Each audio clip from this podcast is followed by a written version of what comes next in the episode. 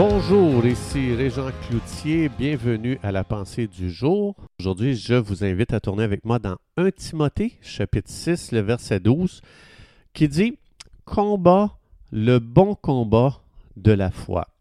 Combat le bon combat de la foi. Il faut se souvenir en tant que croyant qu'il n'y a qu'un seul combat à livrer, c'est celui de la foi. Euh, je peux être un croyant, vivre des combats dans ma vie, et ces combats ne viennent pas de la foi. Et souvent, ça ne vient même pas de l'ennemi.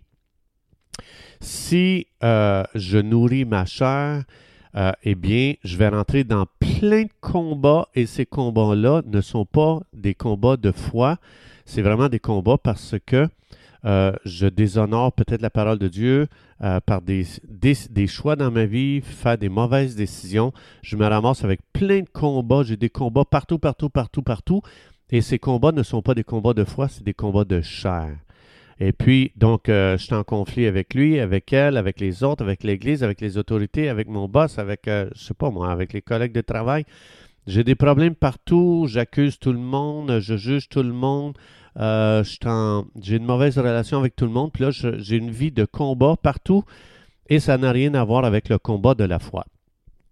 Donc, le combat de la foi, c'est un autre combat, et la Bible dit, tu devrais livrer un seul combat, c'est celui de la foi. Donc, je n'ai pas à combattre le diable parce que Jésus l'a vaincu à la croix. C'est lui qui a, livré le combat avec lui. Ma tâche, c'est de toujours rappeler la défaite de l'ennemi dans chaque situation.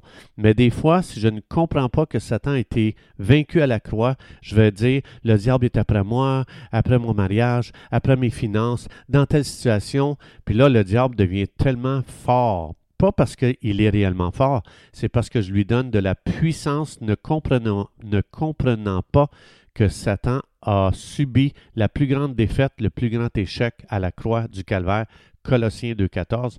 Il a été enchaîné derrière le char triomphal de Jésus, qui est la croix du calvaire, et Satan, c'est un ennemi vaincu. Donc, ma tâche, c'est de rappeler continuellement sa défaite, parce que lui, aujourd'hui, sa puissance, c'est dans le mensonge. C'est le père du mensonge, Jean 8, 44. Puis il va me faire croire qu'il est après moi, il est après mes finances, il est après mon mariage, mais en réalité, c'est pas vrai. Donc, je n'ai pas non plus à combattre le péché parce que Jésus l'a vaincu à la croix du calvaire. Il a réglé le problème des péchés et lui-même il a dit par son sacrifice, quand il a terminé son sacrifice, il dit Tout est accompli. Mais euh, le vrai combat ici, ça dit, c'est le combat de la foi. Ça veut dire, il y a plein de choses qui vont venir attaquer notre foi pour pas que notre foi soit pleinement opérante dans notre vie. Et l'ennemi numéro un de la foi, c'est quoi? C'est le manque de compréhension de la parole de Dieu. Tous les obstacles de la foi dans ma vie, ça vient d'un problème de de ce que je ne comprends pas bien la parole de Dieu. Pourquoi? Romains 10, 17, c'est très simple. La foi vient de ce qu'on entend. Alors, plus je comprends la parole de Dieu par le Saint-Esprit, plus que ma foi grandit. Donc, si ma foi grandit pas, c'est que ma connaissance de la parole de Dieu ne grandit pas non plus, parce que je ne peux pas avoir une foi au-delà de la compréhension de la parole de Dieu que j'ai. Donc, si je ne grandis pas dans ma foi, ça veut dire que je ne grandis pas du tout, parce que c'est la, la vraie façon qu'on peut mesurer quelqu'un, c'est pas par, le nombre d'années de, vie chrétienne. Euh, c'est par le nombre de paroles de Dieu que je crois de tout mon cœur et que j'agis sur ces paroles. Ma croissance spirituelle est mesurée par comment je crois Dieu dans la parole et comment je pose des gestes concrets basés sur ce que Dieu dit ici. Donc, je peux, être un croyant d'un de, de, mois et d'avoir une, grande croissance spirituelle. Ça veut dire je ne doute pas de ce que Dieu dit, je vis et je marche par rapport à ce que Dieu dit. Je peux être un croyant qu'il y a 30 ans de vie chrétienne, je connais la Bible par cœur, je l'ai étudiée en hébreu, en grec, mais je ne suis même pas capable d'agir sur une seule parole que Dieu dit dans la parole. Il faut se souvenir, les scribes et les pharisiens connaissaient la Bible par cœur, mais leur niveau de foi zéro. Donc, ce n'est pas par la connaissance qu'on mesure un croyant. Parce que la connaissance, ça le dit dans la Bible, la connaissance enfle. Donc, euh, ça veut dire que je peux rentrer dans un, style de vie chrétienne de vouloir tout connaître dans la Bible. J'étudie, j'étudie, j'étudie, je lis, je lis, je lis, je lis, je lis plein de livres, j'étudie plein de livres. Ça ne veut pas dire que cette personne-là grandit spirituellement. C'est pas par la quantité d'informations que j'ai dans ma tête.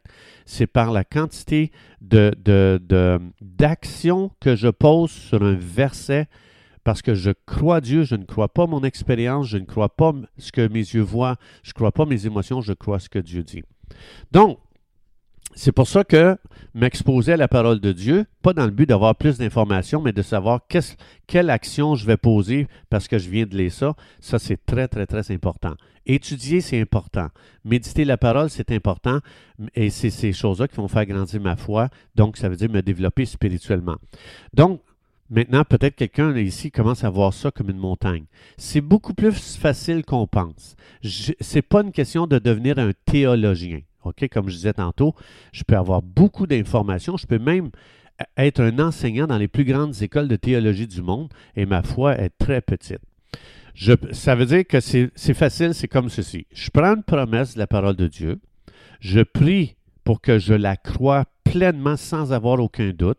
Je prie pour l'expérimenter dans ma vie. Je prie pour que, Seigneur, cette promesse-là ici, s'il te plaît, fais qu'elle vienne nourrir ma foi au point qu'aujourd'hui, je vais faire des actions basées sur ce que je viens juste de lire.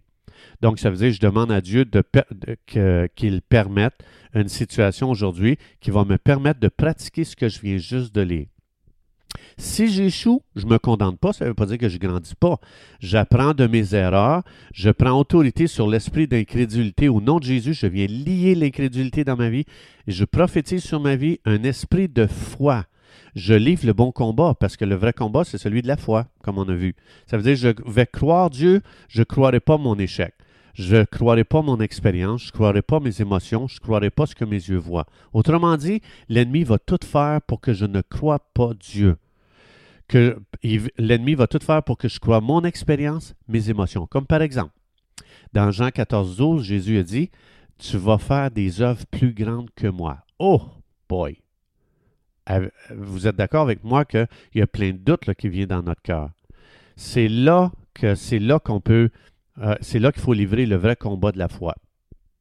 Jésus dit même, tu vas en faire des plus grandes que moi. Donc, le combat de la foi est celui-ci. Tout de suite, là, si je, regarde ce verset, je dis, ah non, non, non, ça c'est impossible, je ne dois pas bien comprendre ce verset. Non, on le comprend très bien. Le problème, c'est qu'on croit plus notre expérience que la parole de Dieu. Donc, euh, est-ce que je vais. Euh, c'est-tu parce que je ne l'expérimente pas que c'est pas vrai? Non. Le combat va être ceci. Dieu, est-ce que c'est Dieu qui dit vrai ou c'est mon expérience? Puis ça, c'est pareil pour chaque promesse de la parole de Dieu. Il y a un combat devant chaque promesse. Comme par exemple, quand David, dans l'Ancien Testament, vous, connaissez le roi David et Goliath. Tout le monde connaît cette histoire-là, c'est très facile. David a dit, Dieu va te livrer entre mes mains. Qu'est-ce que fait David? Il a confessé qu'il croyait Dieu et qu'il ne croyait pas les propos insultants du géant le géant, il a dit, viens, dans 1 Samuel 17, 44, viens vers moi, puis je donnerai ta chair aux oiseaux du ciel et aux bêtes des champs. Oh oh. Il y a un message qui est dans l'air.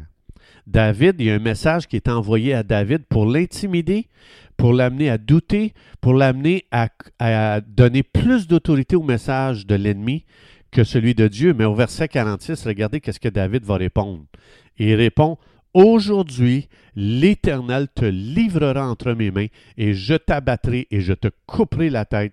Aujourd'hui, je te donnerai, je donnerai les cadavres du camp des Philistins aux oiseaux du ciel et aux animaux de la terre, et toute la terre saura qu'Israël a un Dieu.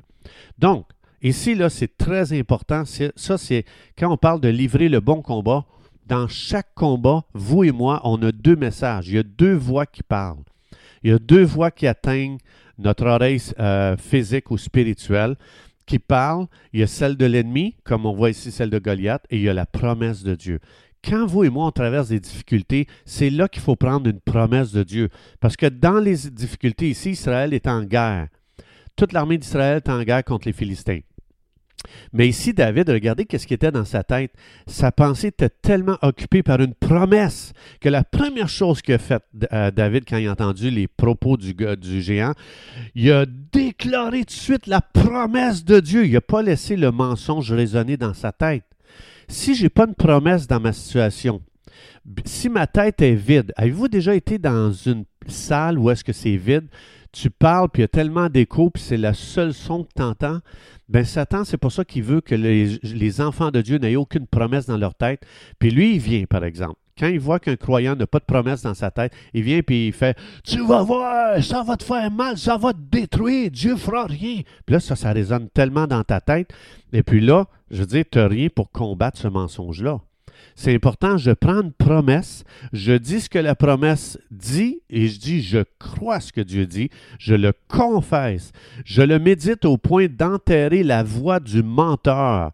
Et puis, dans Jacques 4.7, ça dit résistez au diable et il fuira loin de vous. Mais pour lui résister, ça prend quoi? Ça prend une promesse. Si je n'ai pas de promesse, je ne peux pas lui résister. Chers amis, c'est tout le temps que nous avions, donc je vous souhaite une belle journée à méditer les promesses et à les déclarer, les confesser comme David a fait, et de ne pas écouter la voix du mensonge du géant qui veut te faire peur, qui veut t'intimider. Soyez bénis abondamment et du voulant, on se retrouve demain.